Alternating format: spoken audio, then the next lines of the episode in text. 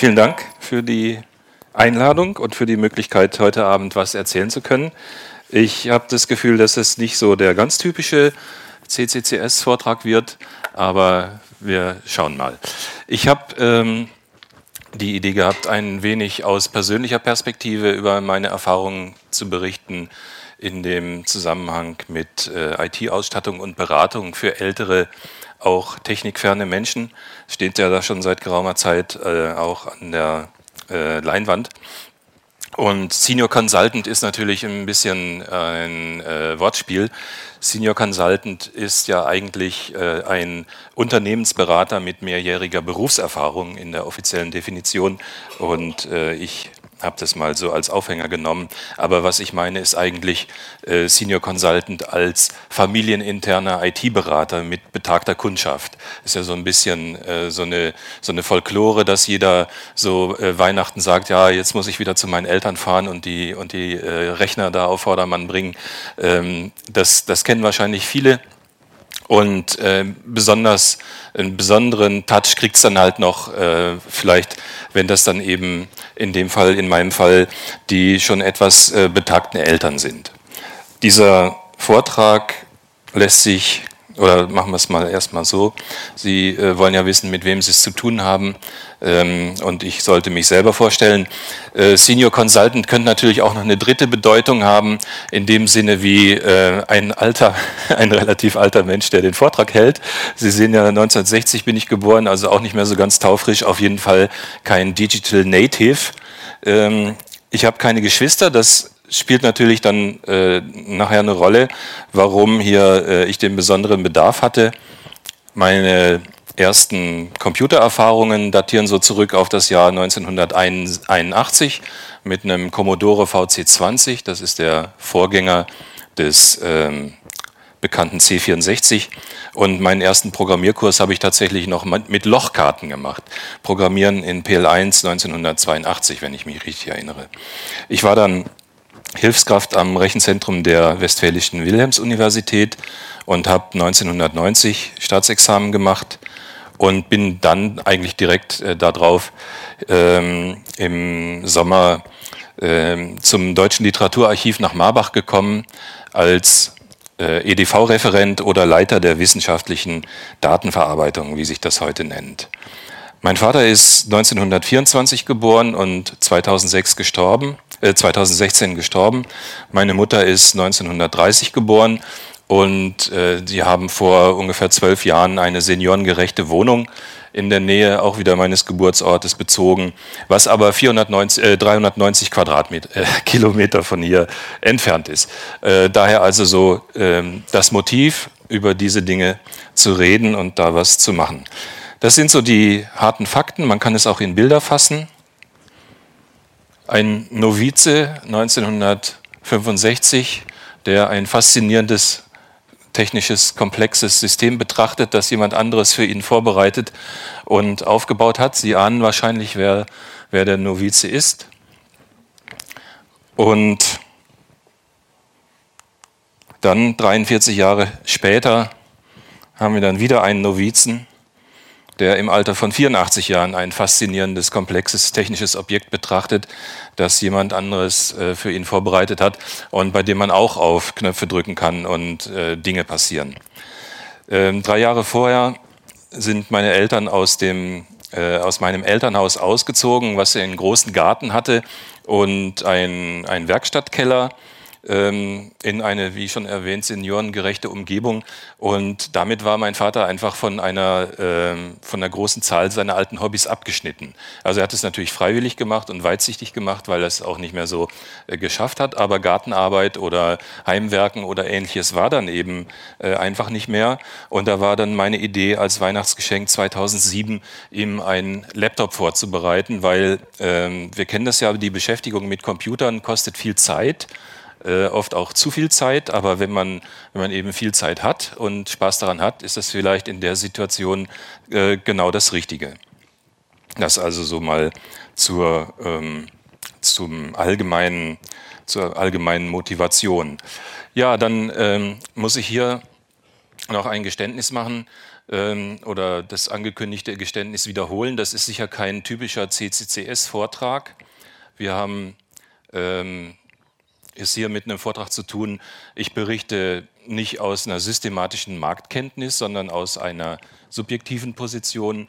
Ähm, man kann alles wahrscheinlich auch ganz anders machen und mit anderen, mit anderen Produkten, mit anderen Herangehensweisen. Es ist auch äh, in dem Sinne jetzt ohne Hack Value. Insofern, als ich mich eigentlich ausschließlich auf der Anwendungsebene bewege und keine, ähm, keine äh, super äh, tollen äh, Entdeckungen oder sowas oder Aufdeckungen hier zu bieten habe. Und äh, eine Warnung muss ich auf jeden Fall abgeben. Es ist auch, äh, ich empfehle auch Sachen in diesem Vortrag, den äh, ich und der CCCS sonst auch ganz bestimmt nicht empfehlen würde. Zum Beispiel ähm, Autosync mit Google Fotos oder einen Account gemeinsam zu nutzen oder ähnliche Dinge. Also da machen wir jetzt ein großes Warnschild dran. Ähm, normalerweise würde ich mich so einschätzen, dass so mein Schieberegler zwischen äh, für, für Privatsphäre und, und Sicherheit so auf 60 Prozent steht und der äh, Bequemlichkeitsregler, der ja auf magische Weise damit verknüpft ist, zwangsläufig dann so auf 40 Prozent. In diesem speziellen Fall und im Umfeld dieses Vortrags werden wir das jetzt mal ganz äh, bewusst verstellen, sodass Bequemlichkeit jetzt auf 75 Prozent steht und für Privacy und Security vielleicht noch 25 Prozent übrig bleiben. Wie gesagt, äh, das ist sicherlich diskutabel und äh, da können wir auch drüber reden, aber es ist eben immer eine Frage des Anwendungsfalls, wie man die Prioritäten setzt und in dem Fall geht es, glaube ich, nicht anders, jedenfalls nach unserer Einschätzung nicht. Das Ziel, was ich Ihnen, das Ziel der Maßnahmen, die ich Ihnen heute vorführen möchte, ähm, ist einmal durch geeignete Auswahl und Anpassung von Geräten auch anfangs möglicherweise technikfernen Senioren zu ermöglichen, IT mit Freude und Gewinn einzusetzen. Das zweite, genauso wichtige, mit Hilfe moderner Dienste auch über räumliche Grenzen, die habe ich ja skizziert, hinweg die Kommunikation zwischen den Generationen in Gang zu halten und was vielleicht durch die etwas verkürzte Ankündigung in der Stadtbibliothek gegenüber der bei, beim CCCS nicht ganz so rausgekommen ist, meine primäre Zielgruppe, Entschuldigung, falscher Knopf, meine primäre Zielgruppe sind tatsächlich Senior Consultants in dem angesprochenen Sinne, also ähm, familieninterne IT-Berater mit betagter Kundschaft.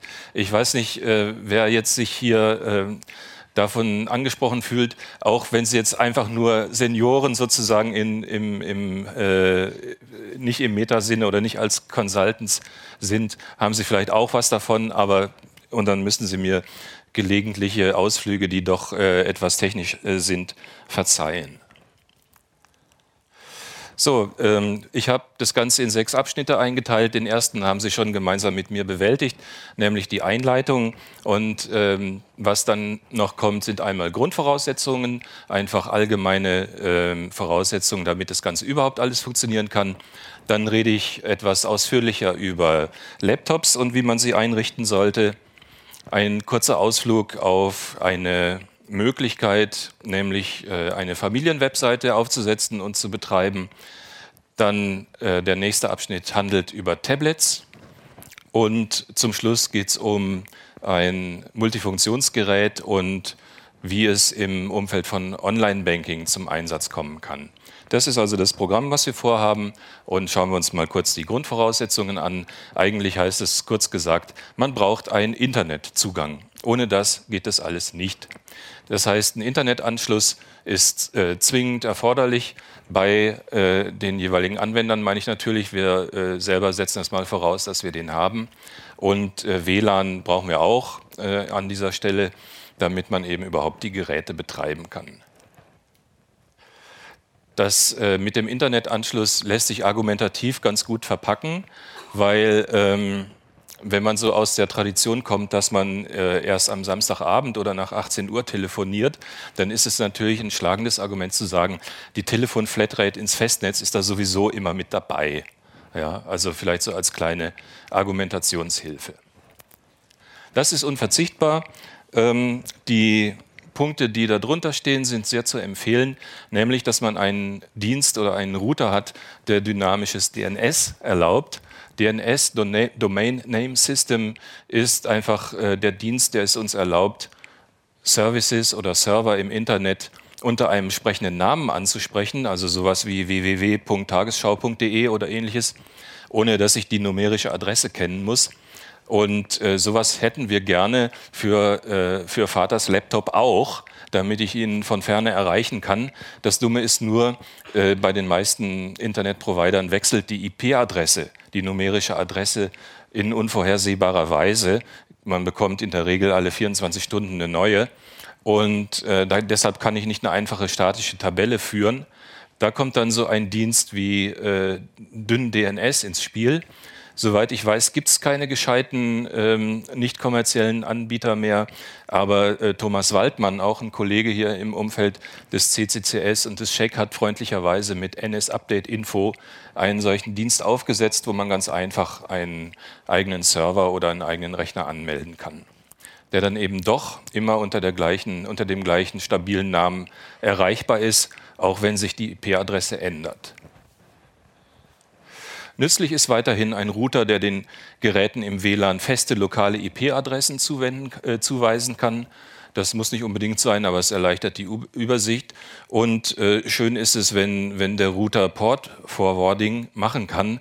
Das heißt, wenn er eine eingehende Verbindung, das brauchen wir nachher für Fernwartung, wenn er eine eingehende Verbindung auf einem eher ungewöhnlichen hohen Port wie 65.422 entgegennehmen kann und ihn dann äh, auf den gewöhnlichen ähm, SSH, also Secure Shell Port 22 umändern kann. Das ist so eine kleine, äh, kleine Security by Obscurity Maßnahme, um automatisierte Hackversuche zumindest zu erschweren.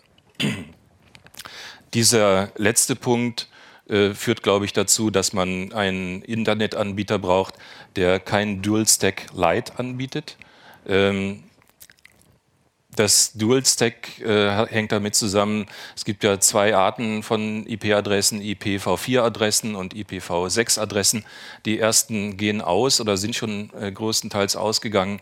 Ähm, ehrlich gesagt habe ich mich hier ähm, mit dem Thema noch kaum auseinandergesetzt, auch wenn ich, wenn ich als IT-Leiter hier eingeführt worden bin oder mich eingeführt habe. Ist ein bisschen peinlich, also von IPv6 verstehe ich nicht viel, aber ich habe äh, zumindest so viel verstanden, dass man äh, einen vollwertigen äh, Anschluss braucht und keinen Dual-Stack Lite. Das läuft, im, glaube im Augenblick dann eigentlich auf die Telekom hinaus, mehr oder weniger. Und auch die anderen Anforderungen lassen sich äh, kurz zusammenfassen. Im Zweifel nimmt man eine Fritzbox. Da ist es nämlich alles mehr oder weniger schon eingebaut. Und man muss auch nicht unbedingt hier, wenn man sich das nicht zutraut, diesen äh, eigenen dünnen DNS-Dienst benutzen. Das also die Grundvoraussetzung. Dann im nächsten Abschnitt, äh, wenn wir das eingerichtet haben und darüber verfügen, dann ist äh, das nächste, was, über das wir sprechen müssen, was wir einsetzen wollen, ein Laptop. Ähm, hier würde ich einfach mal pauschal empfehlen, so wie wir das auch gemacht haben, steigen Sie zunächst mal mit einem Gebrauchtgerät ein, äh, was ähm, immer noch sehr flott sein kann, wenn man die äh, magnetische Festplatte durch eine, durch eine elektronische SSD ersetzt, in der kein drehender Rost enthalten ist, sondern nur elektronische Teile, ist dann sehr viel schneller in den Zugriffszeiten und das macht eigentlich äh, die, die gefühlte Geschwindigkeit eines Laptops wesentlich aus. Ja. Äh, da kommt man also mit äh, Gebrauchtgeräten ganz schön weit. Wir haben persönlich gute Erfahrungen gemacht mit den hier genannten äh, Anbietern, auch natürlich keine repräsentative Auswahl, sondern einfach äh, persönliche Erfahrungen. Und äh, bei uns war es so, dass wir tatsächlich mit einem ähm, sehr günstigen ThinkPad 600e eingestiegen sind. Der wurde dann nach gut einem Jahr durch einen T43 ersetzt, der zum damaligen Zeitpunkt vier Jahre alt war und noch 323 Euro gekostet hat. Der erste war, glaube ich, ein Geschenk, deswegen konnte ich da keinen Preis mehr ermitteln. Und äh, 2015, die letzte Ausbaustufe, war ein T410, auch ein Lenovo ThinkPad mit fünf Jahren alt, zum damaligen Zeitpunkt und 243 Euro. Und ungefähr so in dieser äh, Geräteklasse würde ich mich eigentlich heute bewegen. Das heißt, ähm, ich habe mal kurz geschaut, was da eigentlich jetzt so üblich ist. Ähm, ich würde tatsächlich zu einem Lenovo ThinkPad T430 raten, weil äh, die nächste Modellgeneration, die T440, dann schon andere Ausstattungsmerkmale hat und vor allen Dingen flachere Tasten, was, glaube ich, in unserem Zusammenhang dann nicht so schön ist. Denn großer, große Tasten mit deutlichem Hub und deutlichem Anschlag sind in dem Verwendungszusammenhang, äh, den wir hier im Auge haben, äh, sehr günstig. Und äh, gerade bei den ThinkPads haben wir es auch mit äh, sehr gut lesbaren, weiß bedruckten ähm, Tasten zu tun, die also kontrastreich sind und eigentlich insgesamt sehr gut zu bedienen sind. Die, diese ThinkPad-Reihe, also zumindest diese alte ThinkPad-Reihe, gilt auch als robust und Linux-freundlich ähm, wartungsfreundlich, man kommt gut an die Festplatte, also da die SSD reinstecken, das ist eine Sache von, äh, von einer halben Minute. Und äh, es gibt eine große Community, wo man eben bei Problemen mit den Geräten oder Treiberproblemen oder ähnlichem sich gut informieren kann oder sich auch informieren kann über die typischen Hardware-Schwächen, die sie vielleicht dann doch haben. Da einfach mal so ein Bild, äh, wie man sich so einen Rechner vorstellen kann. Der ist immer noch im Einsatz bei uns jetzt in der äh, Familie und eigentlich relativ zeitlos. Muss also nicht der letzte Schrei sein. Ja, die nächste Frage ist, womit betreiben wir dann äh, diesen Rechner? Und ähm, da wir in unserer Situation sowieso einen Neuanfang hatten, also keine, keine Gewohnheiten, insbesondere keine Windows-Gewohnheiten äh, beachten mussten, habe ich einfach äh, entschieden, da wird ein Linux drauf installiert. Die Vorteile sind ja sind äh, aus der Sicht dieses konkreten Falls jetzt mal von grundsätzlichen ähm, Freiheitsüberlegungen abgesehen ganz einfach pragmatisch, dass es sehr gut anpassbar ist äh, man kann also sehr, sehr viele Anpassungen vornehmen. Man zahlt keine Lizenzgebühren. Da kommt wieder das Sparangebot, das Sparargument äh, ein bisschen ins Spiel. Es gibt, soweit ich das überblicke, praktisch keine Virenbedrohung, äh, weil einfach die Nische zu klein ist und, und Virenherstellung ja auch Aufwand ist, der sich lohnen muss. Ähm, dass es keine, keine Gewohnheiten zu beachten gab, habe ich schon erwähnt. Und die gängigen Programme, also weiß ich nicht, Firefox als Webbrowser, LibreOffice als Office äh, und Textverarbeitung und so weiter und Thunderbird als Mail-Client, wenn man den benutzen will, sehen ohnehin überall gleich aus. Und äh, wahrscheinlich ist es so, dass ähm, Linux-Distribution äh, doch weniger beziehungsweise idealerweise auch gar keine Privacy-Verletzungen durch das Betriebssystem mit sich bringt, also nicht irgendwelche unerwünschten äh, Telemetriedaten oder irgendwelche anderen Dinge an den Hersteller meldet. Natürlich gibt es auch ähm, Gegenargumente. Ähm, wenn man es ein bisschen pinglich nimmt, muss man wohl sagen, dass Linux gelegentlich uneinheitlich und unästhetisch ist, also bestimmte ähm, Oberflächen doch nicht ganz so glatt gebügelt sind und so aus einem Guss sind, wie man das gerne hätte.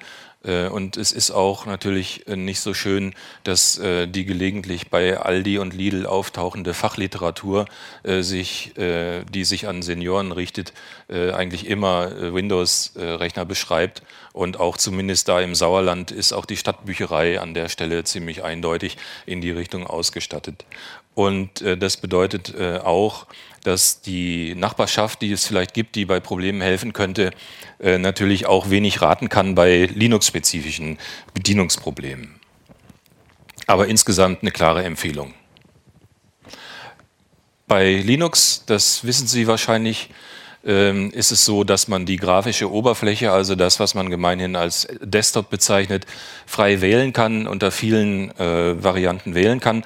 Wir haben uns da, oder ich habe mich da für äh, den XFCE Desktop entschieden, den man am einfachsten bekommt, wenn man Xubuntu, also eine Ubuntu-Variante, äh, installiert. XFCE ist ressourcenschonend, äh, läuft also auch auf älteren Rechnern mit relativ wenig äh, Prozessor und Speicher äh, ziemlich rund.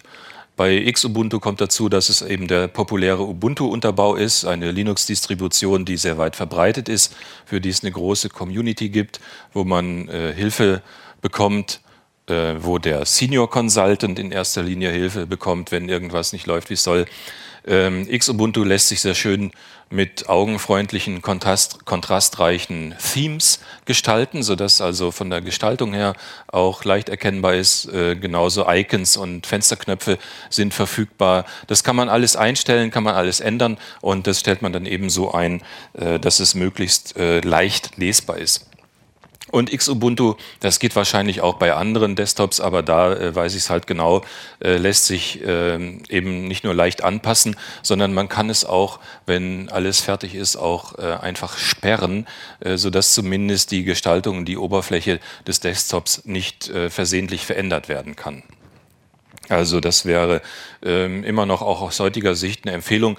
Damals war es Xubuntu 14.04, also die Variante, die gerade im, im April 2014 aktuell war. Im Augenblick ist 16.04 die aktuelle Version mit Long-Term Support, die also eine gewisse längere Zeit gepflegt wird. Hier mal äh, so ein Beispiel, was ich meine. Ähm, man kann hier, wie gesagt, sehr viel einstellen. Die Oberfläche, die für den Zweck äh, die geeignetste erschienen, nennt sich ClearLooks. Das kann man in der Systemsteuerung dann einstellen. Die Symbole sind die üblichen GNOME-Symbole und insbesondere die Fensterdekoration mit dem Namen Smooth Wall, also Fensterdekoration meint hier so die, die Rahmen, die um die Fenster drumherum sind, bringt dann hier sehr schöne und sehr deutliche Schließknöpfe mit sich, was eben sehr einfach äh, macht zu sagen, im Zweifelsfall immer auf das dicke rote Kreuz klicken, ja? also damit einfach Programme abgeräumt werden und klare Verhältnisse herrschen. Das ist, ähm, gibt insgesamt so ein bisschen so einen comichaften Eindruck, jedenfalls äh, einen deutlich erkennbaren nach meinem, nach meinem Gefühl.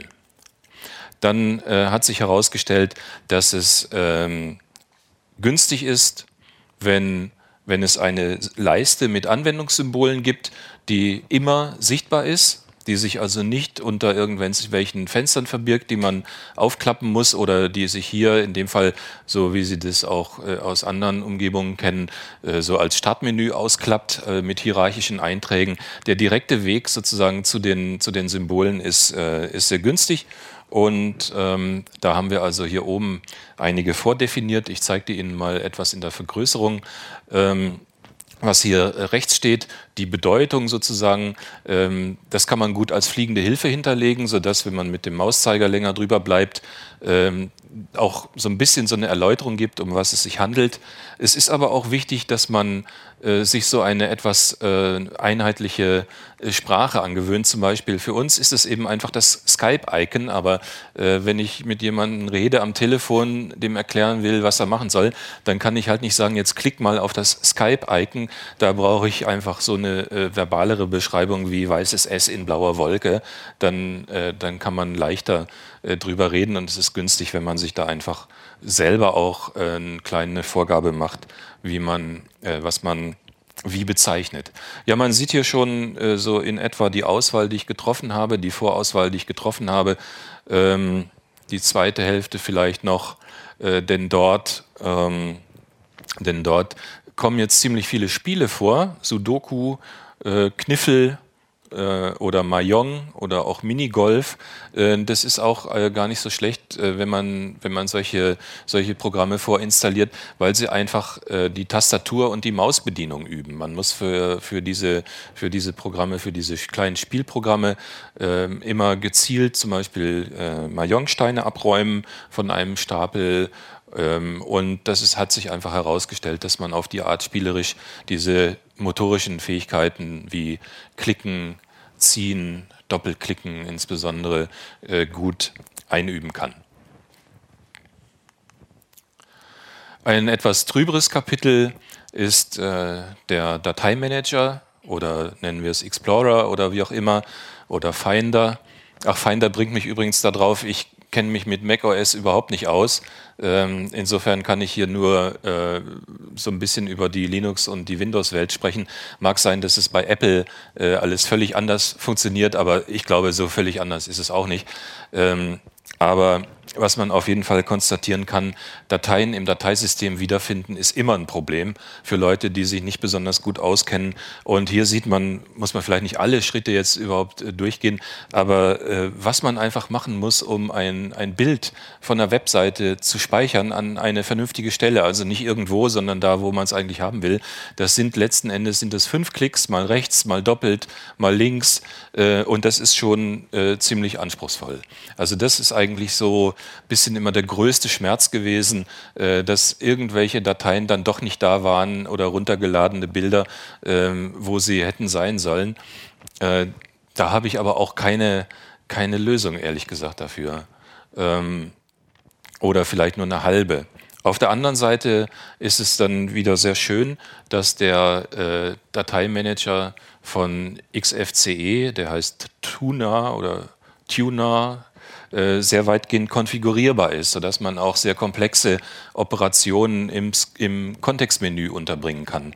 Man kann zum Beispiel Drehen im Uhrzeigersinn oder Drehen gegen den Uhrzeigersinn einfach als selbstdefinierte Aktionen hinterlegen, auch dafür sorgen, dass die nur auf Bilder äh, überhaupt erscheinen, wenn, wenn, wenn man Bilddateien hat und hier ist sogar eine relativ komplexe Operation, nämlich Hochladen von Digitalfotos auf die Familienwebseite in die, in die, bestimmten, in die bestimmten Fotogalerien, äh, was man im Prinzip dann mit einem, mit einem Shell-Skript automatisieren kann, was dann den Login-Vorgang übernimmt und so weiter und so weiter.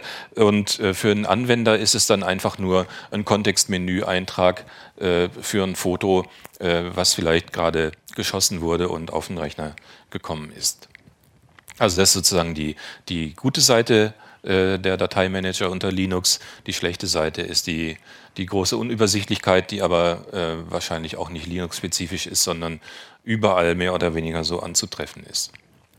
Was sich noch herausgestellt hat, ähm, gerade wegen dieses Dateimanager-Problems, ist es sehr nützlich, wenn man äh, ein solches Icon fest installiert und auch in die Taskleiste legt, die immer sichtbar ist, äh, nämlich Orte. Orte, in denen dann einfach steht Texte, Bilder, Videos und so weiter. Also so ein kleiner direkter Weg, ohne dass man sich mit der Hierarchie äh, des Dateisystems wirklich auseinandersetzen muss. Sehr nützlich auch ein deutliches Shutdown-Symbol. Ähm, das kann man ja wirklich gut erkennen hier mit diesem Notausgang-Männchen.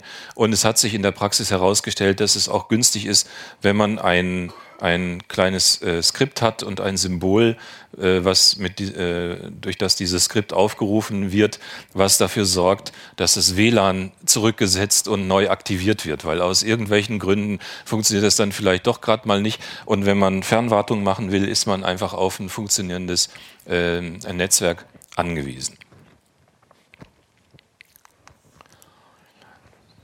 Zusammenfassend noch ein paar Punkte zur Usability.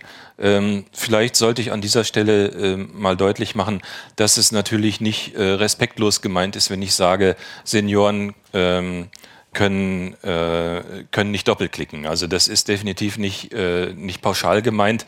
Es ist motorisch anspruchsvoll und meine konnten es nicht gut. Ja? Äh, das muss nicht heißen, dass es immer so ist. Und sicher gibt es hier auch im Publikum äh, ähm, ältere Menschen, die sich hier kaputt lachen und total souverän mit ihren Rechnern umgehen und auf die das überhaupt nicht zutrifft. Aber ähm, trotzdem ist es ein Aspekt, den man im Hinterkopf behalten muss. Und äh, nehmen, Sie, nehmen Sie das bitte äh, mit, dass ich mich da nicht drüber lustig machen will, äh, weil man nicht doppelklicken kann. Es ist halt in der Praxis so aufgetreten. Und auch andere Aussagen, die ich so in die Richtung mache, sind natürlich nicht äh, despektierlich gemeint, ist klar. Ähm, was man machen sollte, nach meiner Meinung ist das Autologin aktivieren, sodass es eigentlich diese Anmelde, diesen Anmeldevorgang äh, gar nicht gibt. Ja, für meine äh, Eltern war so den Laptop rausholen, sowas wie äh, wir gucken jetzt mal Wim Tölke. Ja, das ist nicht so ein Alltagsgegenstand wie für uns, der sowieso immer mitläuft, mit dem man eigentlich auch immer auf dem Sofa sitzt und nebenbei so rumdattelt. Das war schon so ein gewisser Akt, jetzt mal zu gucken, äh, was es Neues gibt. Und insofern ist der Login-Vorgang eigentlich völlig überflüssig, weil es sowieso im Prinzip nur eine Kennung äh, auf, dem, auf dem Rechner gibt. Genauso braucht man keinen Shutdown äh, braucht man kein Logout, sondern kann direkt einen Shutdown vom Rechner machen. Das sind so, hm, ist sozusagen mal das Große, dann eher eine kleinere äh, Beobachtung.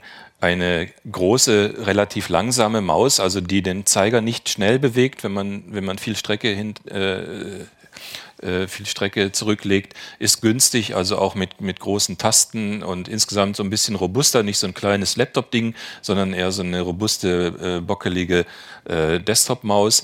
Und äh, Touchpad ist grundsätzlich keine gute Idee gewesen, weil man doch beim Schreiben leicht immer mit den Fingern drankommt. Man kann das zwar durch Software unterdrücken und so, das funktioniert aber nicht äh, zuverlässig. Also Touchpad hat eigentlich keine besondere äh, keinen besonderen Nutzen gebracht, eher Verwirrung und wurde relativ schnell abgeschaltet. Und zum Doppelklick habe ich schon was gesagt. Ähm, man kann es auch einfacher erklären, wenn man sagt, äh, markiere eine Datei, so dass sie blau wird. Ja, dann sieht man, dass man die markiert hat. Und dann kann man eigentlich immer die Enter-Taste drücken. Das hat genau die gleiche Wirkung wie, äh, wie ein Doppelklick, ohne eben die Gefahr, dass man beim Doppelklicken die Maus ein paar Pixel verreißt und dadurch der Doppelklick als solcher nicht mehr anerkannt, äh, nicht mehr erkannt wird.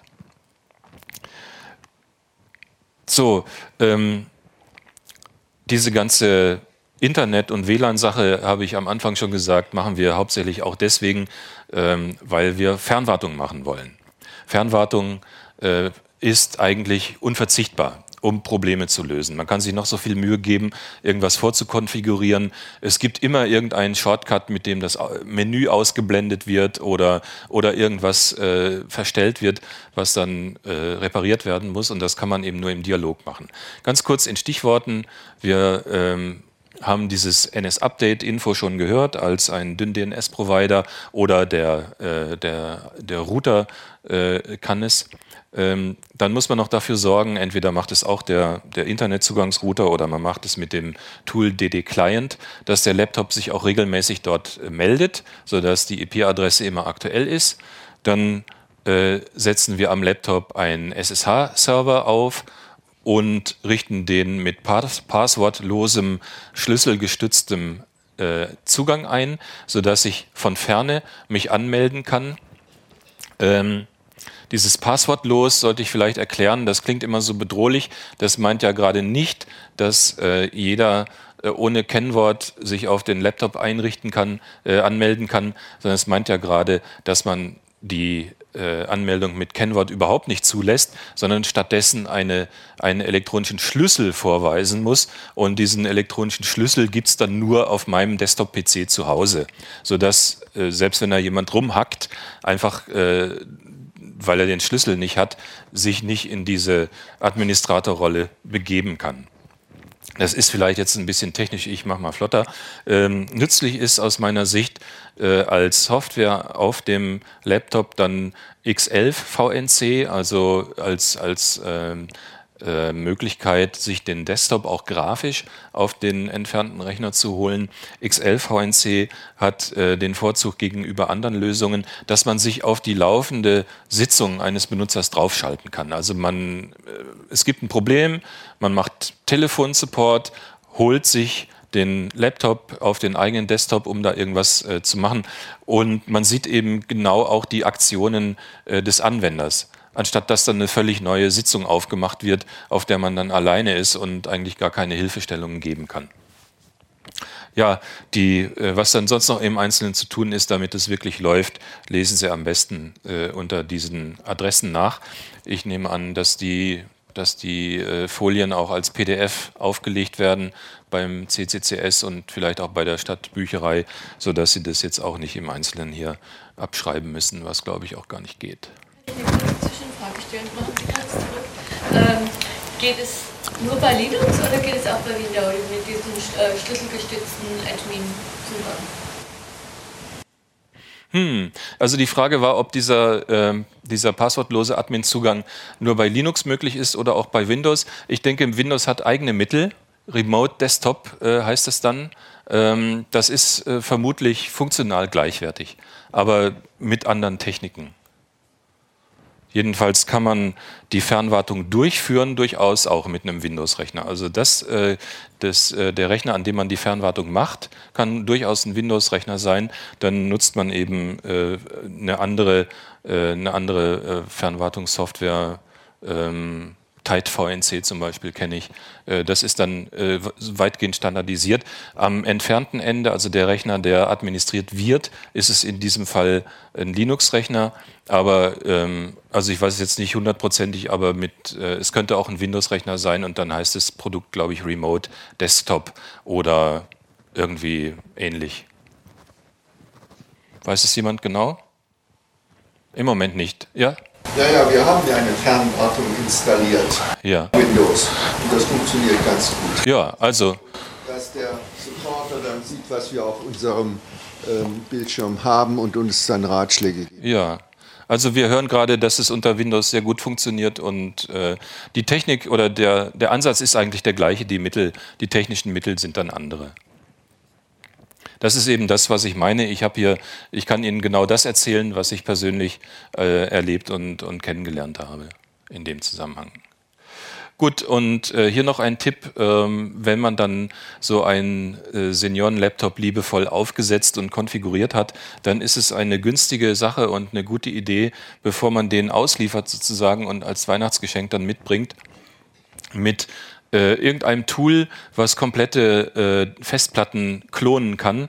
Unter Linux wäre das DD ähm, die gesamte Platte zu klonen und daraus eine virtuelle Maschine zu äh, bauen, äh, wo man dann am eigenen Rechner praktisch eine emulierte oder virtualisierte Variante dieses äh, genau dieses Laptops, so wie, wie er konfiguriert ist, hat.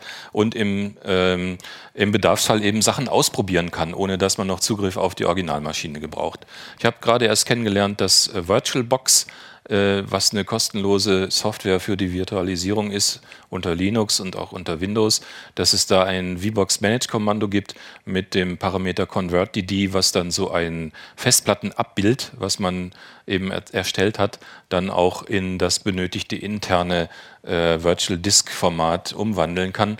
Sehr praktisch. Ähm, und dann hat man wirklich äh, das Ganze in, innerhalb von ein paar Minuten so weit gebracht. Muss dann halt eine virtuelle Maschine äh, definieren, die so ähnliche Hardware-Merkmale äh, hat wie der Laptop, also ungefähr vom RAM, ungefähr von der Prozessorgeneration.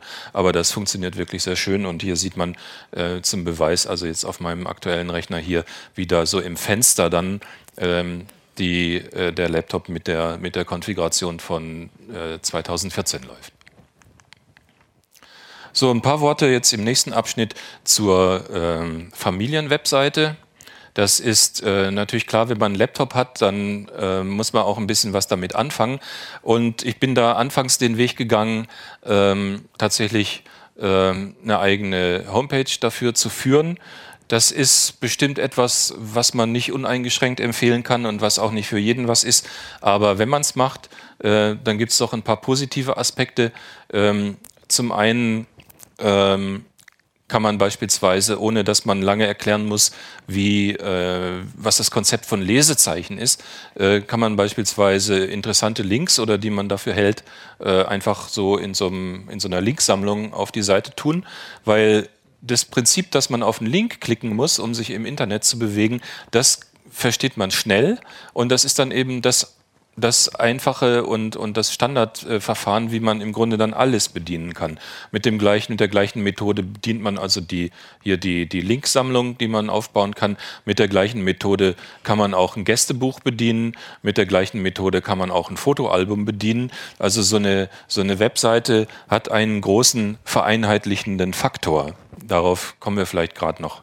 Ähm, zur Sicherheit, also um die 25% Restsicherheit noch zu gewährleisten, ähm, sei darauf hingewiesen, dass ich hier doch ein kleines Login vorgeschaltet habe, um äh, Suchmaschinen einfach fernzuhalten, weil niemand will natürlich, dass so eine Familienwebseite von Google indiziert wird.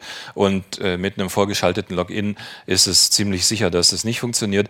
Und ähm, andere Möglichkeiten gibt es ja auch nochmal. Schauen wir mal noch mal kurz. Ähm, auf äh, das Gästebuch. Also wenn jemand gerade lernt, mit dem Computer umzugehen, dann ist äh, der einfachste Messenger äh, jenseits von, von irgendwelchen E-Mail-Programmen oder, äh, oder was es sonst so gibt, ist einfach äh, so ein Webformular auszufüllen. Und ich glaube, der Beam der wird ein bisschen schwach hier. Ähm, also man füllt eben einfach äh, so, eine, so eine Textbox aus mit einer Nachricht. Name äh, ist schon voreingestellt und klickt dann auf Eintragen und auf die Art und Weise hat man also einen einfachen Kommunikationskanal, wo man eigentlich gar nichts wissen muss. Also außer, dass man eben Text in so eine Textbox äh, einfügt. Ähnlich ist es mit, mit Fotoalben. Die kann man eben auch hier äh, für den, der sie benutzt und anguckt, äh, relativ komfortabel äh, gestalten. Muss man eben auch nur draufklicken und sich durchklicken. Ähm, aus meiner Erfahrung hat sich erwiesen, so Fotos etwa quartalsweise zu organisieren. Das waren dann nicht zu viele, das waren dann nicht zu wenige, aber das sind natürlich ähm, im Grunde jetzt hier äh, dann Spezialzusammenhänge. Äh, Hier oben sieht man schon so ein bisschen, wie das Konzept aufweicht. Das Fotoalbum von unserer USA-Reise lag dann schon nicht mehr hier, weil es hat sich eben herausgestellt, oder das können Sie sich auch denken, dass es ziemlich, ziemlich aufwendig ist, sowas zu pflegen. Also gucken wir nochmal abschließend auf die, äh, auf die Pros und Kontras. Positiv ist ähm, mit so einem vorgeschalteten Login und äh, einer entsprechenden Robots-Text, die auch äh, Suchmaschinen oder Webcrawler versucht abzuweisen, äh, kann ich hier Privatsphäre ganz gut ähm, gewährleisten. Ich kann auch hier sehr viel anpassen. Ne? Die Gestaltung der Webseite liegt ja komplett in meiner Hand. Ähm, ja, über den Aspekt haben wir schon gesprochen. Eine integrierte Kommunikationsplattform, wo wirklich alles mit der gleichen äh, Art und Weise bedient werden kann, wo ich zum Beispiel auch einen Webmail-Provider äh, einbinden kann, anstatt ein E-Mail Client-Programm zu benutzen. Das ist sicher alles positiv und auch die zentrale Pflegbarkeit von Ferne ist positiv. Aber Contra steht natürlich ein großes äh, Fragezeichen hier, weil das Ganze eben auch sehr viel Arbeit macht und pflegeaufwendig ist. Und auch das Hochladen von, äh, von Fotos ist äh, relativ mühselig. Ja, jedenfalls mit dieser, mit dieser Typo-3-Lösung, die ich hier gewählt habe, weil ich das halt kenne. Man muss sich auch vor Augen halten, dass das der Stand von 2007 ungefähr ist wo man ähm, entsprechende äh, komfortable Dienste vielleicht auch noch nicht so hatte. Ja, damit äh, kommen wir jetzt äh, ins Jahr 2016, wo Laptop und Familienwebseite eigentlich keine Option mehr waren.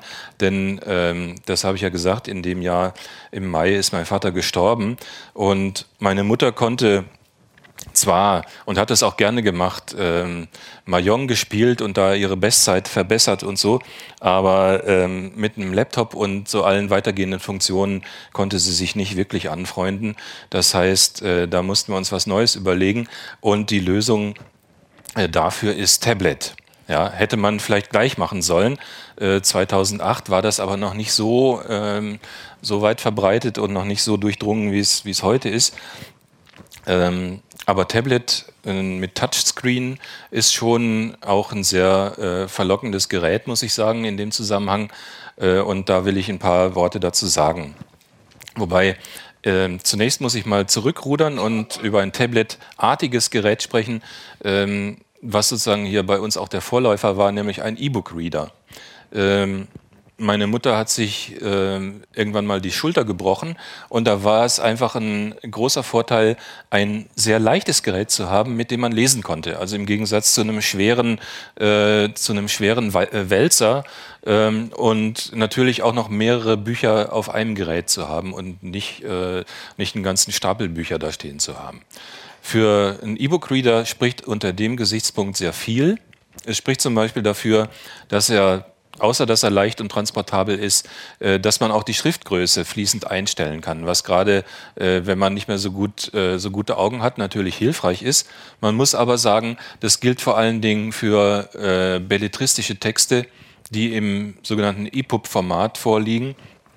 Also wenn man Fachliteratur hat äh, mit vielen Abbildungen und Tabellen und so weiter, dann ist es eher nichts. Die liegen meistens eher im PDF-Format vor, weil es auf layoutgetreue Darstellungen ankommt. Äh, da geht es dann meistens nicht so gut. Aber äh, wenn man Romane lesen will, dann ist es eigentlich super, äh, dass man eben doch sehr individuell die, die Schriftgröße einstellen kann und sich der Zeilenfall und das Layout äh, praktisch dynamisch ändert und man trotzdem ohne Scrollen den ganzen Text immer schön lesen kann. E-Book-Reader haben durch die besondere Displaytechnik eine sehr lange Akkulaufzeit. Die brauchen Strom nur im Moment des Umblätterns. Wenn dann die Seite steht, verbrauchen sie wieder keinen Strom. Das heißt, man hat hier traumhaft lange Akkulaufzeiten von mehreren Wochen unter Umständen. Und äh, bespielt werden sie zum Beispiel ähm, einfach wie ein USB-Stick, indem man sie an den Rechner steckt und dann Dinge drauf kopiert. Ähm, hier reden wir ja über E-Book als Vorläufer von Tablet und das Gute ist, dass die meisten modernen E-Books, die eben auch ein Touchscreen haben, dass sie auch die ganzen Touch-Gesten genauso haben, wie es auf Tablets üblich ist. Also man blättert weiter durch Wischen, man vergrößert äh, durch Spreizen mit zwei Fingern und insofern war das eigentlich eine sehr gute Vorbereitung und eine gute, ein guter Einstieg in die Tablet-Welt. Wenn man es noch äh, ein bisschen weitertreiben will, verwaltet man seine E-Book-Sammlung am PC mit dem Open-Source-Programm Calibre. Das kann ich nur empfehlen. Sieht ein bisschen komisch aus von der Oberfläche, aber von Funktionen ist es, ist es eigentlich ungeschlagen. Und äh, wenn Sie über die An Anschaffung von einem E-Book nachdenken, dann sollten Sie die Amazon Kindle-Welt nach meinem äh, Gefühl meiden. Also es gibt so zwei große Lager, Amazon Kindle und es gibt die andere, äh, die andere Welt, die von den äh, die EPUB-Variante. Äh, ähm, ist meiner Ansicht nach besser geeignet, vor allen Dingen auch, wenn man mit öffentlichen Bibliotheken ähm, zusammenarbeiten will und sich Dinge dort ausleihen will. Das geht nach meinem Kenntnisstand mit dem Kindle überhaupt nicht. Also alle öffentlichen Büchereien äh, haben da diesen, diesen EPUB-Standard. Ist also irgendwo weniger proprietär und deswegen äh, nach meiner Einschätzung besser. Ja, dann aber jetzt doch zum Tablet. Das ist dann die, die nächste Stufe gewesen, um also wieder so ein computerartiges Gerät äh, in, die, äh, in die Hände zu kriegen und in die, in die Benutzung zu nehmen. Ich habe schon gesagt, Apple ist nicht meine Welt, also auch mit Apple Tablets kenne ich mich nicht aus oder Smartphones, also iOS kann ich nicht viel dazu sagen. Das heißt, hier lag ähm, mehr oder weniger natürlich eine, ein Android-Tablet ähm, in der Luft Die technischen Anforderungen, die wichtigsten technischen Anforderungen aus meiner Sicht ähm, sind, die Bildschirmgröße sollte ungefähr 10 Zoll haben, also nicht zu klein, ne? das ähm, hält sich einfach besser. Die Bildschirmauflösung sollte so ungefähr im Bereich von 1280 mal 800 Pixeln liegen, also auch nicht zu hoch auflösend, weil das oft auch mit einer verkleinerten Schrift dann einhergeht. Also es scheint mir ein guter Kompromiss zu sein. Und äh, die Bildschirmqualität sollte nicht äh, schlechter sein als ein sogenanntes IPS-Panel, was einfach eine bessere Darstellungsqualität hat und auch von der, äh, von der Seite äh, ohne Farbverfälschungen sichtbar ist. Dass, äh, wenn, wenn Sie ein Angebot sehen, was kein äh, IPS-Panel erwähnt auf dem Preisschild oder bei der Produktbeschreibung, dann hat es auch keins. Also das ist etwas, mit dem Hersteller werben. Das ist ein, ist ein Qualitätsmerkmal, ja?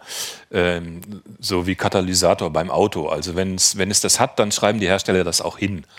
Dann äh, braucht man zwei Kameras, eine vorne, eine hinten. Einmal äh, eine vorne, sozusagen, die einen anguckt zum Skypen zum Beispiel. Äh, die andere, damit man das Tablet auch wie ein Fotoapparat benutzen kann und einfach damit ein paar Bilder machen kann. Und äh, wo man vielleicht am Anfang auch nicht so dran denkt, die Lautsprecherwiedergabe sollte auf sehr laut stellbar sein. Ja, wenn man äh, zum Beispiel skypen will, dann ist es ungünstig, wenn man äh, sich noch Ohrhörer in die Ohren brockeln muss, äh, um, um zu verstehen, was der Gegenüber sagt. Ähm, Das äh, muss man nicht, wenn die Lautsprecher entsprechend großvolumig und laut sind, was auch wieder für ein eher größeres Gerät spricht als so ein Miniaturding, wo dann natürlich auch keine, keine äh, großen Lautsprecher drin sein können. Ähm, Fernwartung ist auch hier erwünscht. Auch hier beim Android-Tablet würde man sich gerne aufschalten und schauen, was denn gerade aktuell wieder äh, schief geht. Ähm, da musste ich lernen, ähm, dass äh, die bekannte Software TeamViewer, die es auch unter Windows äh, sehr verbreitet gibt, das TeamViewer ähm, ein Plugin braucht, ein sogenanntes Quick Support Plugin für exakt genau das Modell von Tablet, was man da gerade gekauft hat. Und ähm, ohne das kann man, kann, man die, äh, kann man den Bildschirm zwar angucken, aber man kann nicht wirklich fernsteuern. Also wenn man den Mauszeiger wirklich bewegen will, ähm, also den Quasi-Mauszeiger auf dem Touchscreen und da Veränderungen vornehmen will, irgendwas einstellen oder Programme installieren oder deinstallieren, dann geht es nur mit diesem Quick Support Plugin. Da muss man sich vorher erkundigen und muss wirklich genau danach suchen, ob sowas für das Gerät, was man da im Auge hat, äh, eigentlich gibt. Alternativ kann man auch ähm, sein Android-Tablet routen, wie es heißt, also sich dort uneingeschränkte Systemrechte verschaffen und dann irgendeine VNC-Lösung wieder an, äh, einsetzen. Dann wäre es wieder so das gleiche Modell, so mehr oder weniger wie beim Laptop. Allerdings muss man da auch erstmal eine Anleitung finden und die Möglichkeit, wie man das macht. Und ich reite da jetzt auch so ein bisschen darauf rum, weil äh, das China-Tablet, äh, was ich dann ausgesucht habe, auf dem Papier wohl ganz vielversprechend aussah, ähm, aber hier wesentliche Merkmale dann doch nicht hatte. Zum Beispiel die Lautsprecherwiedergabe oder die Unterstützung durch dieses TeamViewer Quick Support äh, Paket. Und leider ist es auch so exotisch, dass ich auch keine äh, Anleitung gefunden habe, wie man es routen könnte. Also diese Punkte sind leider bei unserer letzten Anschaffung nicht erfüllt und dementsprechend ist es jetzt keine Kaufempfehlung, sondern eine Nicht-Kaufempfehlung. Man kann auch sagen, wer billig kauft, kauft zweimal. Ja? Das haben Sie sicher auch schon gehört. Und das ist tatsächlich hier so ein bisschen äh, die Situation. Trotzdem ähm, haben wir das Gerät ja nun mal und ähm, ich will Ihnen noch kurz ein bisschen schildern, was, äh, was da in der Konfiguration dann meiner Meinung nach günstig ist. Sie sehen schon so den Stil, erkennen Sie wieder. Auch hier habe ich wieder einige wenige ausgewählte Anwendungssymbole auf dem Desktop oder auf dem Startschirm oder Homescreen, wie das bei, äh, bei Tablets und Smartphones heißt. Noch weniger als auf dem Laptop. Äh, die sind nicht mal alle in Gebrauch, sondern wir tasten uns da gerade erst ran. Sie wirken vielleicht ähm, ein bisschen vergrößert, das ist tatsächlich auch der Fall. Also die, die Icons sind auch größer eingestellt als üblich und das verdanken wir einem alternativen Launcher namens Nova Launcher Prime. Der Launcher, das ist sowas wie, man hätte früher bei Windows gesagt, Programmmanager, also die, oder der Desktop, so parallel zu dem wie bei Linux dieses XFCE. Äh, das ist quasi die grafische Oberfläche, die man drüber stülpt und mit der das Tablet dann bedient wird. Äh, Nova Launcher Prime äh, ist eine dringende Empfehlung von mir, weil es sehr viel Einstellungsmöglichkeiten zulässt und äh, sehr weitgehende Anpassungen äh, ermöglicht, zum Beispiel die Symbolgröße ist eine davon. Ähm, aber schön ist auch, dass das Homescreen-Layout, also wenn man das mal so eingerichtet hat, dann auch wieder gegen Veränderungen geschützt werden kann. Man kann hier in den, in den äh, Einstellungen einfach sagen, Startbildschirm sperren und wenn ich dann versehentlich mal zu lange mit dem Finger auf so einem Symbol stehen bleibe oder, oder irgendwie das versuche zu verschieben, dann kommt einfach eine Warnung und die, die Warnung sagt hier, äh, der Startbildschirm ist gesperrt. Man kann sich dann eben doch nochmal drüber hinwegsetzen, indem man dann auf dieses Schlosssymbol äh, äh, hält. Aber ich denke, die Warnung ist ist deutlich genug und dann wird man schon aufhören und sagen, nee, das wollte ich ja gar nicht. Ich habe jetzt einfach nur siniert, während ich mit dem Finger auf dem Touchscreen war. Tja, also ehrlich gesagt, im Augenblick werden nur ähm, die zwei Icons Fotos und Kamera benutzt.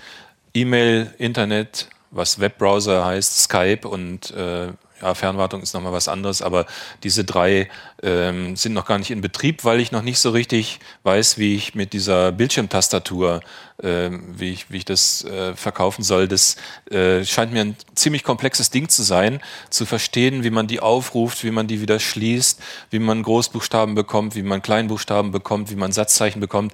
Äh, die, die Bildschirmtastatur ist schon echt nochmal ein Problem. Ähm, und da muss ich mir noch mal was überlegen. Vielleicht kaufe ich auch einfach eine Bluetooth-Tastatur, eine Hardware-Tastatur dazu, die dann einfach daneben liegt. Im Augenblick äh, werden tatsächlich nur die äh, Fotos da genutzt. Aber dazu möchte ich Ihnen äh, kurz was zeigen. Und jetzt beginnt so ein bisschen die Gruselshow aus Security-Gesichtspunkten. es geht nämlich um Google Fotos, diese Anwendung da, die mit der Windmühle. Wenn man das aufruft, ähm, kriegt man einfach eine hübsche äh, Übersicht, die auch schon wieder eigentlich zu viel kann. Also Assistent will man gar nicht wissen und was der alles macht. Äh, aber im Großen und Ganzen kann man zwischen einer chronologischen Zeitleiste und einer thematischen Albenansicht unterscheiden und dann ist es im Grunde auch ganz schön bedienbar. Äh, die Frage ist nur, äh, wie kommt man jetzt eigentlich zu Fotos und wie richtet man das ein?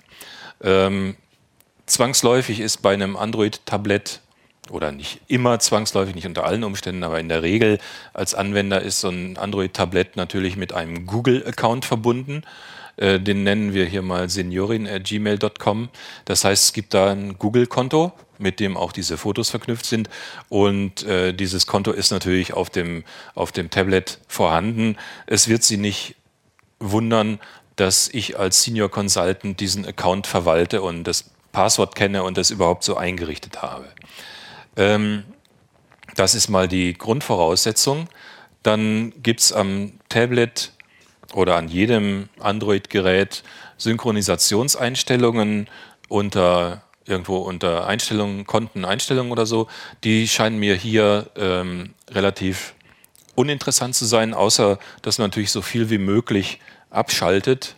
Also Kontakte, Kalender, Personendetails, ich weiß gar nicht, äh, was das alles ist, ehrlich gesagt, aber das brauchen wir alles nicht. Interessanter ist es ähm, in der rechten Hälfte, wo die Google-Fotoanwendung selber nochmal Synchronisationseinstellungen hat. Und damit ist jetzt gemeint, äh, was hier unter Fotos auf jedem Gerät hochladen, suchen, sortieren, bearbeiten und teilen heißt. Wenn das anmacht, dann synchronisiert das Gerät jedes aufgenommene Foto automatisch in den Google-Account. Das will man normalerweise bestimmt nicht, aber in dem Fall will man das genau doch.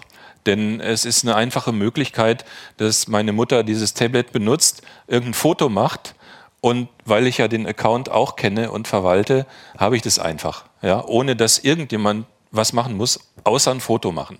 Also bitte nochmal, das ist eine große Ausnahme, das ist bestimmt nichts, äh, was, man, was man regulär machen möchte, dass alle Fotos, die man knipst, bevor man sich überhaupt klar geworden ist, ob das ein gutes oder ein schlechtes oder was man da aufgenommen ist, hat, äh, ist, ähm, dass es automatisch synchronisiert wird. Aber in dem Fall ist es günstig und deswegen haben wir das hier so eingestellt. Das heißt, ähm, ich kann oder sie kann mit diesem Gerät, mit der Kameraanwendung, die wirklich einfach zu bedienen ist, ein Foto machen und weil äh, sie ja ihren Google-Account mit dem, äh, mit dem Tablet verknüpft hat, dieses Foto automatisch hier auch äh, in der Google-Anwendung unterbringen. Und auf meinem Smartphone habe ich natürlich erstmal meinen Account, was hier Basis-Account Sohn heißt. Ich habe natürlich die Fotosynchronisation aus, aber es äh, hindert einen niemand daran, auf so einem Android-Gerät auch noch einen zweiten Account einzurichten, den man dann natürlich entsprechend wieder abrüstet, alle Synchronisationselemente äh, abkreuzt und so weiter. Aber ich habe eben auch äh, den, den Entschuldigung, den Senioren-Account auf meinem äh, Gerät und kann dann eben genauso die frisch gemachten Fotos angucken. Und umgekehrt, in der umgekehrten Richtung ist es so, wenn ich auf meinem Smartphone einen, den zweiten Senioren-Account habe, dann kann ich äh, irgendein Bild, was ich gerade äh, für, für interessant halte, kann ich dann mit der Teilen-Funktion auf Google Fotos hochladen und werde dann im nächsten Dialog gefragt, auf welchen Account denn. Ja? Also ich wähle dann natürlich, also ich selber arbeite nicht mit Google Fotos, aber äh, es ist eine einfache und bequeme Möglichkeit, meiner Mutter ein Foto zu schicken von unterwegs oder auch mehrere aus dem Urlaub oder weil man gerade irgendwie ähm, was weiß ich, irgendwas Interessantes gesehen hat oder wie viel Schnee liegt, was auch immer. Ja?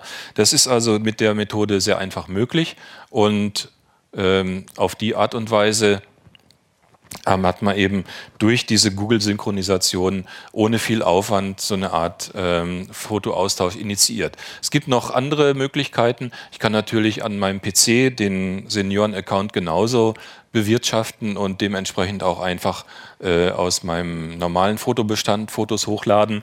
Oder teilweise findet man auch vorbereitete Plugins, etwa in dem, in dem auch sonst sehr empfehlenswerten Fotoverwaltungsprogramm Digicam, was zu KDE aus der KDE Plasma-Welt stammt.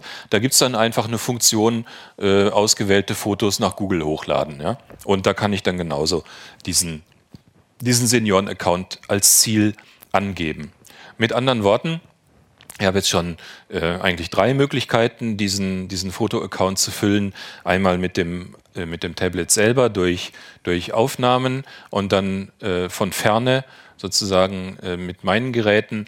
Einmal das Smartphone, einmal der PC, auf dem beides beide Accounts dann vorhanden sind. Und das kann ich natürlich weiter ausbauen. Ich kann sagen, Schwiegertochter hat äh, das genauso auf ihrem Gerät, äh, Enkelin hat es genauso auf ihrem Gerät und auf die Art und Weise bildet sich dann also so eine, so eine Gruppe von, von Geräten, die alle in diesen Fotopool äh, beitragen können und hochladen können, ohne dass man diese altbackene Webseite mit Fotoalbum braucht, das, das macht man dann einfach nicht. Aber so ist es wirklich mit ein paar, mit ein paar Klicks erledigt, setzt aber voraus, es ist klar, dass dieser Account hier kein, äh, also dass, dass alle, die daran teilnehmen, sich vertrauen und, äh, und da keinen Unsinn machen und nicht anfangen, irgendwie Sachen zu bestellen. Ja.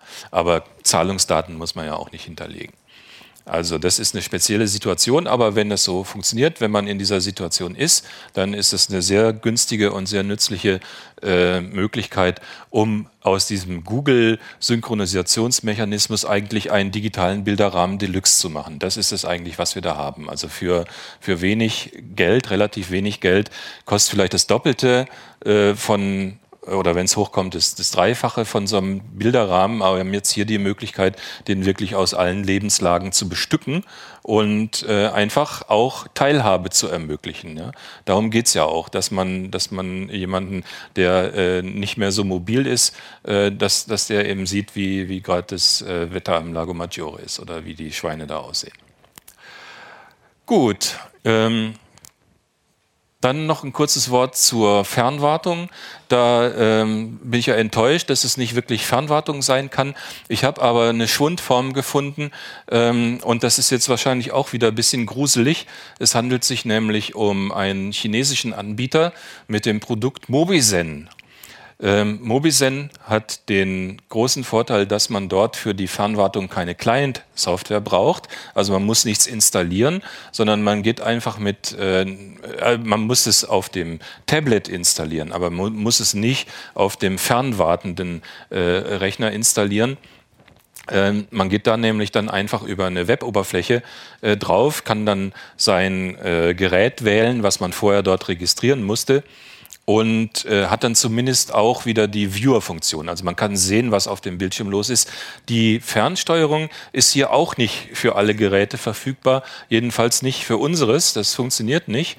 Ähm, aber äh, zumindest kann man mal, mal äh, sehen, was los ist und das stellt sich dann ungefähr so dar. Ne? Also man sieht dann im Webbrowser den Bildschirm des Tablets, was da gerade aktuell zu sehen ist und die Fernsteuerung, die muss dann eben so erfolgen, dass man über Telefon sagt, jetzt äh, drück mal da und jetzt drück mal hier. Äh, da kommt man auf jeden Fall besser zurecht, als wenn man überhaupt nichts sieht und sich sagen lassen muss, was gerade auf dem Bildschirm zu sehen ist. Ja? Das kann sehr aufwendig werden. Also eine Schwundform von Telefon, äh, von Fernwartung via Telefon. So, im letzten Abschnitt jetzt noch, noch wieder eine Stufe weniger Technik, wenn man so will. Laptop war relativ anspruchsvoll. Tablet, ja, okay, gibt es auch viel, was man verstellen kann. Jetzt kommen wir zu einer Stufe, wo man überhaupt kein Gerät, jedenfalls kein computerartiges Gerät mehr braucht. Und äh, das ist dieser Multifunktionsdrucker. Äh, das klingt jetzt sehr werbemäßig, gebe ich zu, aber der ist wirklich toll.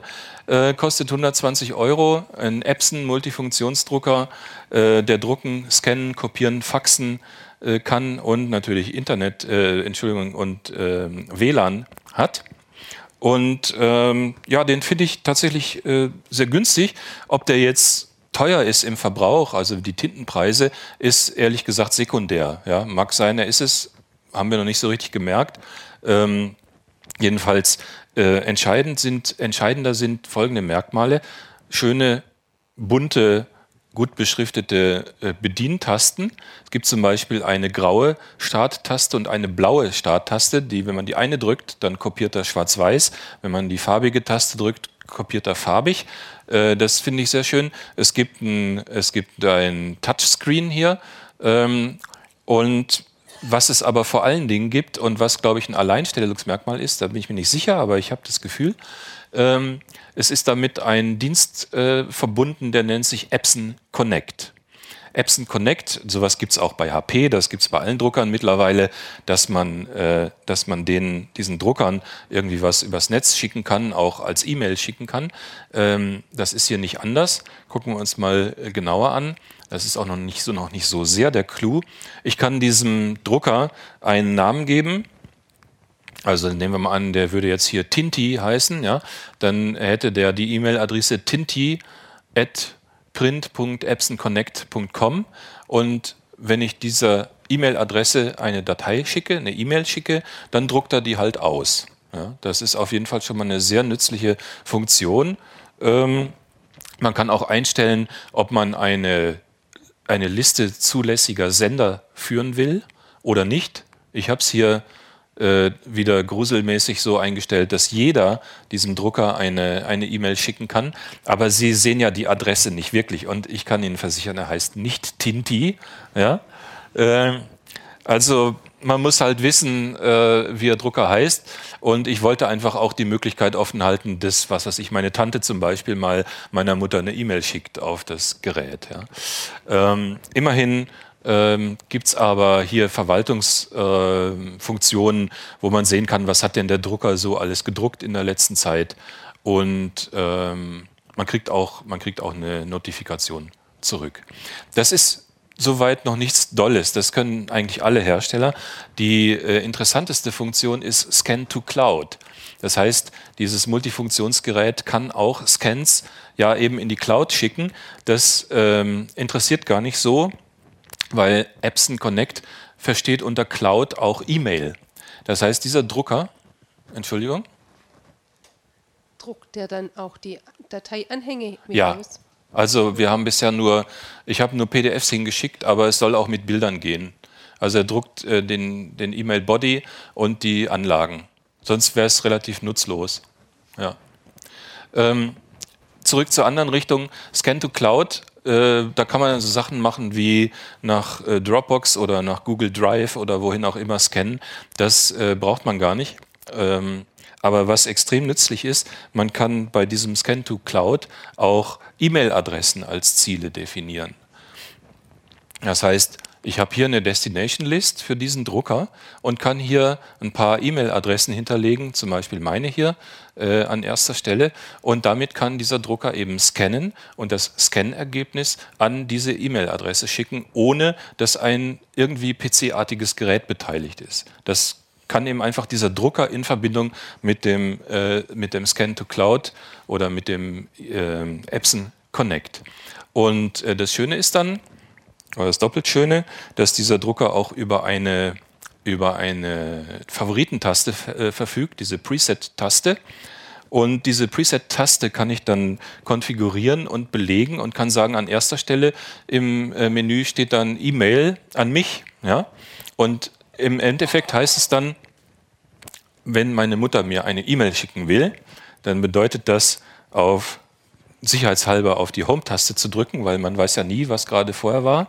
dann auf die Sternchentaste zu drücken und dann auf äh, diesen Eintrag im Touchscreen zu drücken und dann auf die Starttaste zu drücken, damit der Scan ausgelöst wird.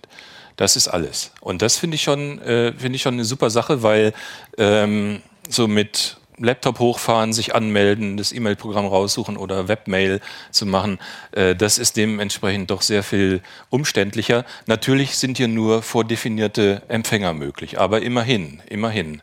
Ich könnte es ja auch weiterleiten oder ähnliches. Damit haben wir jetzt eigentlich das Werkzeug zusammen, um effektives Homebanking machen zu können.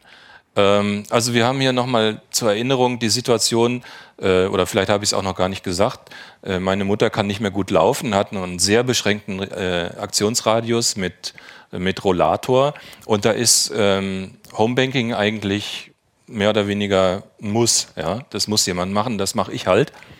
Aber der Workflow ist vielleicht interessant. Also nehmen wir mal an, da ist eine von diesen vielen Überweisungsträgern mit 5 Euro Spende an Rotes Kreuz oder Kriegsgräberfürsorge oder an was auch immer eingegangen. Das sind so die typischen Überweisungsaufträge. Also nicht 3.265,78 Euro an die Stadtkasse Freiburg. Das ist nur ein Beispiel.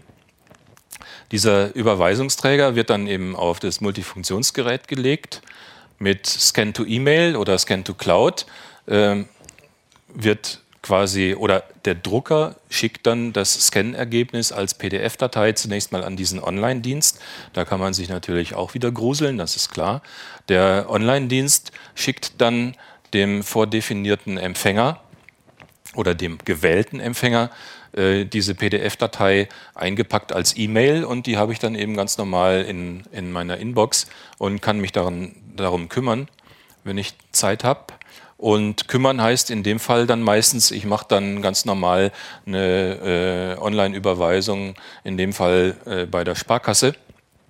Und ähm, gut, das setzt natürlich auch wieder voraus, dass ich da die Kennung habe, dass ich Kontovollmacht habe und das einfach machen darf, aber davon gehen wir jetzt mal aus.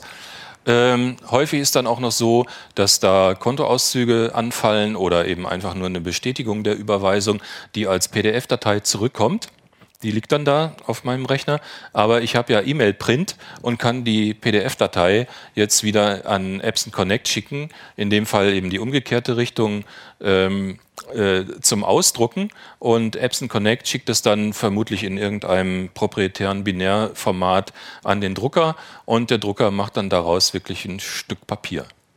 Das ist, äh, denke ich, eine sehr äh, nützliche Sache für uns jedenfalls. Und wir könnten das auch mit dem Schlachtruf zusammenfassen, wir sind Internetausdrucker und wir stehen dazu. Und damit bin ich tatsächlich schon so gut wie am Ende, oder was heißt schon, ja, es geht jetzt schon eine Weile. Ich möchte noch mal auf die Warnungen vorne verweisen. Das Ganze ist subjektiv, es ist, erhebt keinen Anspruch auf Allgemeingültigkeit, es geht bestimmt auch anders und besser. Und ich habe keine erschöpfende Marktrecherche gemacht. Ich habe nur Erfahrungen weitergegeben, die wir mit den Geräten haben. Aber ich glaube, das Ziel, die angesprochenen Ziele, mit Hilfe dieser beschriebenen Verfahren und Dienste die Kommunikation äh, über räumliche Grenzen hinweg in Gang zu halten, hat doch ganz gut funktioniert. Insbesondere auch das Multifunktionsgerät als niederschwelliges E-Mail-Gateway, wo man eben nichts anderes braucht als nur dieses Gerät und halt auf der anderen Seite die Empfangsinfrastruktur, äh, halte ich für, für eine gute Idee. Und nochmal äh, ganz zum Schluss möchte wirklich nochmal sagen, dass ich nicht äh, mich über mangelnde motorische oder, oder technische äh, Fähigkeiten hier lustig machen wollte, sondern einfach die Situation beschrieben habe, in der ich mich und äh, meine Eltern befunden haben. Man kann es auch anders sagen, das habe ich hier äh, mal irgendwo aufgegabelt, lasse ich mal wirken. Also don't get annoyed by parents asking you stupid tech advice you think they should know easily. These are the people who taught you how to use a toilet. Just help them. Habe ich jetzt vorgelesen für die Audio-Zuhörer. Und damit sind wir dann auch wirklich am Ende. Und gerade wurden ja die Fragen angesprochen, auch wenn es dumme Fragen sind. Man soll sie stellen und dazu haben Sie jetzt die Gelegenheit. Vielen Dank auf jeden Fall erstmal für die Aufmerksamkeit.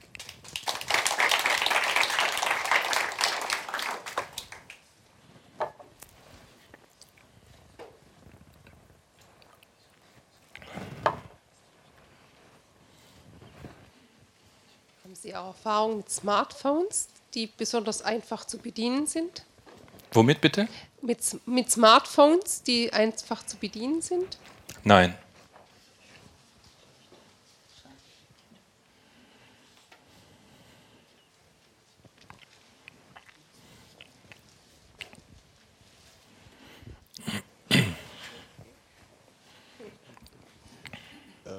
Ja, ich bin äh, quasi auch äh, Senior Consultant sozusagen.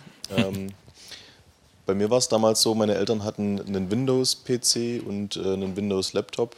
Ähm, und ich habe so dreimal die Woche einen Anruf bekommen mit irgendwie, ja, da kam eine Fehlermeldung, was muss ich denn jetzt machen? Dann sage ich, ja, was steht denn in der Fehlermeldung drin? Ja, da steht, kontaktieren Sie den Systemadministrator. ja. ja, was hast du denn gemacht? Ja, nix. Ja, und ja. Äh, da hatte ich irgendwann keine Nerven mehr für. Und mhm. dann habe ich meine Eltern zwangsumgestellt auf Linux. Mhm. Das fanden die anfangs gar nicht gut, konnten mir aber auch nicht so richtig sagen, warum. Und äh, mittlerweile läuft es aber sehr zuverlässig und da mhm. gibt es überhaupt keine Probleme. Also von daher kann ich nur unterschreiben, äh, was Sie da erzählt haben. Ähm, genau, eigentlich bis auf den einen Punkt äh, mit IPv6. Bei meinen Eltern daheim funktioniert das alles mittlerweile mit IPv6 only. Mhm. Ähm, auch da gibt es dünn-DNS-Dienste für zum Beispiel dünnv6.net. Ja, ja, das ist klar. Also bei V6 gibt es das bestimmt dann wieder. Nur äh, wenn man so einen DS-Lite-Anschluss äh, hat und eben das über äh, V4 machen will, dann gibt es halt Probleme. Das Weil genau das, das Carrier Grade NUT ja dann beim, äh, beim Provider stattfindet und nicht mehr im eigenen Router. Das äh, meinte ich damit. Genau. Aber schön, dass Sie es bestätigen können. Freut mich. Ja. Ähm, du hast Google Fotos. Gibt es nicht Alternativen, die man bei sich installieren könnte? Ich meine, wir hatten vor ein paar Monaten den, Auftrag, äh, den Vortrag über, ich baue mir meine Infrastruktur. Und mhm. wäre das nicht eine Möglichkeit? Ich bin bei dem Vortrag, glaube ich, gewesen und erinnere mich nicht, dass da was für Fotos vorgestellt wurde. Da ging es um Kalender und, äh, und, und Kontakte und solche Sachen und Files, aber Fotos weiß ich nicht. Also klar, mag es wohl geben und wäre dann sicherlich auch äh, zu bevorzugen. Hier ist dann wieder der Fall, ich habe es ja gezeigt, dass auch äh, Kinder oder, oder äh, Enkel-Handys beteiligt waren. Ähm, da hat man natürlich dann wieder Zusatzaufwand, dass darauf dann vermutlich mindestens irgendwelche Zugänge auch noch eingerichtet werden müssen, die nicht so standardmäßig normalerweise da sind. Ne? Aber klar, wenn, das, äh, wenn sowas geht und entsprechend komfortabel geht, dann ist es sicher zu bevorzugen. Ich habe es nicht getestet. Ich meine mich irgendwie dunkel zu erinnern, dass OnCloud sowas anbietet. Oder ähnlichen. Ja, gut, okay, also mag sein.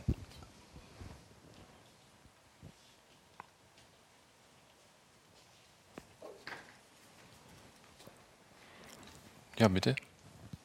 Also wir hatten auch das Mikro vielleicht. Ist Epson die einzige Firma, die so ein MUFU-Gerät anbietet im Moment?